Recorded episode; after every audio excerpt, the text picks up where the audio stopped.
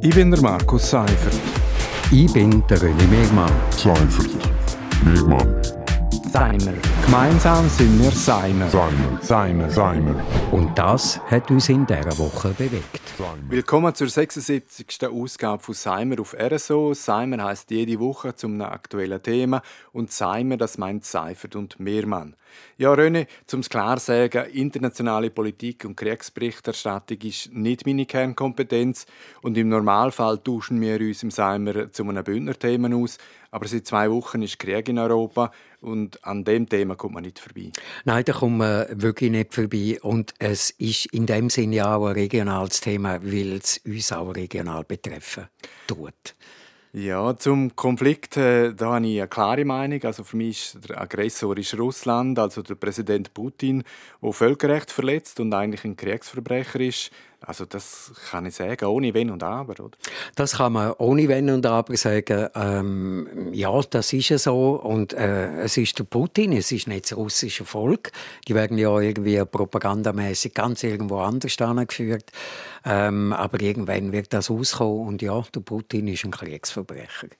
Jetzt fast alle Mitgliedstaaten von der UNO verurteilen den russischen Angriff. Äh, sogar die neutrale Schweiz hat Stellung bezogen.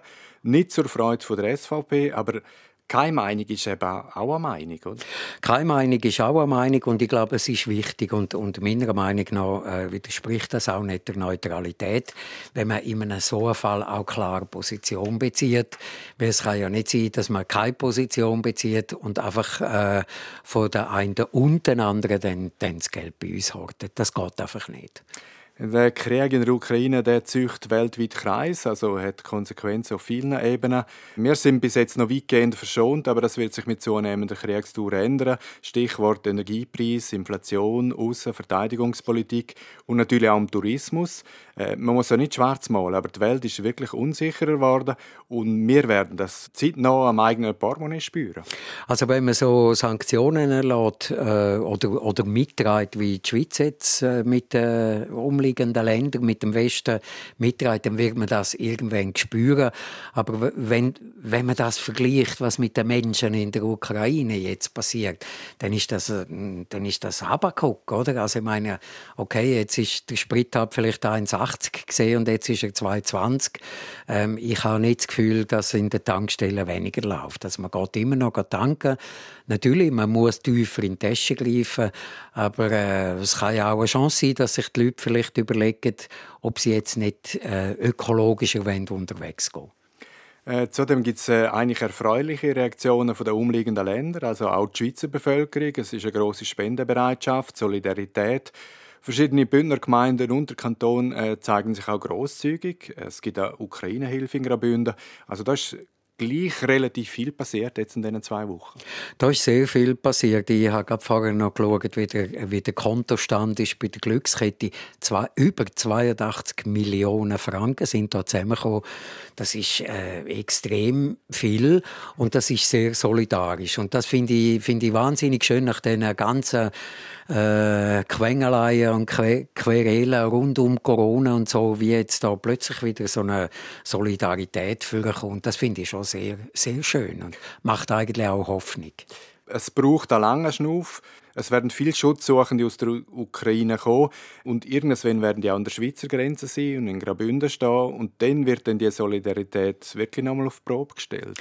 Das wird sie auf jeden Fall. Also das ist ja immer eine Herausforderung, wenn, wenn viele Menschen aus einem äh, anderen Land irgendwo in ein Land kommen. Aber ich glaube, die Schweiz hat schon mal bewiesen, schon zweimal bewiesen, nämlich 1968 bei der Tschechoslowakei und 1956 in, in Ungarn beim Aufstand, dass man das durchaus schafft. Jetzt sind ja wahnsinnig viele äh, Flüchtlinge gekommen. Ich bin selber im Buchs aufgewachsen, in einem Quartier, wo, wo in dem Quartier es ein Auffanglager gehabt, also wo die damaligen Flüchtlinge aufgenommen worden sind, medizinisch untersucht, die ersten paar Tage können verbringen. Also wir haben das damals schon geschafft. Wir schaffen das auch heute. Wir schaffen das. Wir machen einen Schlusspunkt an dieser Stelle. Das war Seimer vom 11. März 2022. Seimer gibt es jeden Freitag hier auf RSO. Ich bin der Markus Seifert.